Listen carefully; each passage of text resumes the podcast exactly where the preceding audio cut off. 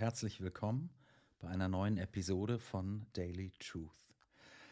Stell dir vor, du liegst auf dem Zahnarztstuhl zur Kontrolle, ja, und der Zahnarzt sagt sowas wie: Oh, da oben rechts am zweiten Backenzahn, da ist ein Loch, da muss eine Füllung rein. Ja, oder vielleicht noch etwas krasser, der Arzt eröffnet dir nach der Gewebeuntersuchung, dass da doch etwas Tumorartiges in einem frühen Stadium entdeckt wurde. Sind das gute Nachrichten oder sind das schlechte Nachrichten? Ja, wie sortieren wir das ein? Ich frage das, weil ich gestern in meiner Bibellese über Lukas 3, Vers 18 gestolpert bin. Da lesen wir, indem Johannes es nun auch mit vielem anderen ermahnte, verkündigte er dem Volk gute Botschaft. Es geht um Johannes, der das Volk auf Jesus vorbereitet und der jetzt dem Volk gute Botschaft weitergibt.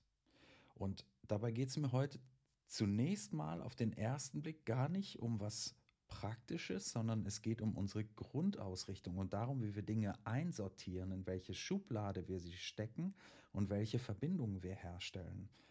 Johannes verkündigt dem Volk gute Botschaft, heißt es in Lukas 3, Vers 18. Und was genau verkündigt er denn da? Was ist denn seine gute Botschaft? Und die können wir ja nachlesen in dem ganzen Abschnitt ab Vers 7. Und da merken wir, da steigt Johannes ziemlich steil ein.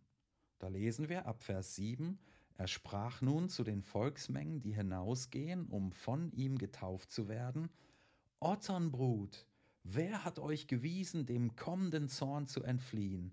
Bringt nun der Buße würdige Früchte und beginnt nicht bei euch selbst zu sagen, wir haben Abraham zum Vater. Denn ich sage euch, dass Gott dem Abraham aus diesen Steinen Kinder zu erwecken vermag.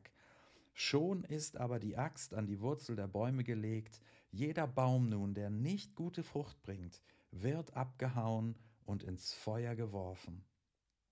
Ja, und dann eben in Vers 17 und 18, dann am Ende, sagt Johannes, seine Worfschaufel ist in seiner Hand, seine Tenne zu reinigen und den Weizen in seine Scheune zu sammeln, die Spreu aber wird er verbrennen mit unauslöschlichem Feuer indem er es nun auch mit vielem anderen ermahnte, verkündigte er dem Volk gute Botschaft. Was ist eine gute Botschaft? Ja, ist dieser Satz von Johannes, Otternbrut, wer hat euch gewiesen, dem kommenden Zorn zu entfliehen? Ist das eine gute Botschaft?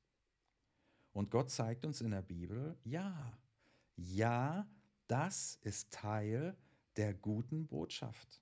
Ja, wenn der Zahnarzt uns auf das Loch hinweist oder der Arzt auf das, das Tumorgewebe, dann ist das Teil einer guten Botschaft. Das Loch an sich ist nicht gut. Das Loch ist schlecht und der Tumor ist auch schlecht. Das müssen wir nicht geistlich schönreden. Aber dass es ans Licht kommt und dass es der Zahnarzt anspricht, das ist gut. Das ist eine äußerst nützliche und hilfreiche Botschaft und deswegen ist es eine gute Botschaft. Ja, und jetzt wird es dann eben doch praktisch in dem Sinne, lasst uns offen sein. Ja, wir wollen uns bedanken, wenn andere uns auf Schuld oder vermeintliche Schuld aufmerksam machen. Es ist gut, dass wir die Chance haben, unser Verhalten nochmal zu überdenken und dann gegebenenfalls zu korrigieren. Und genauso wollen wir offen sein, andere auch auf ihre Sünde anzusprechen, ja, eventuell auch sehr grundsätzlich anderen vor Augen zu führen, dass sie Sünder sind. Das ist gut, das ist nützlich, das ist Teil der guten Nachricht. Das ist die biblische Verbindung.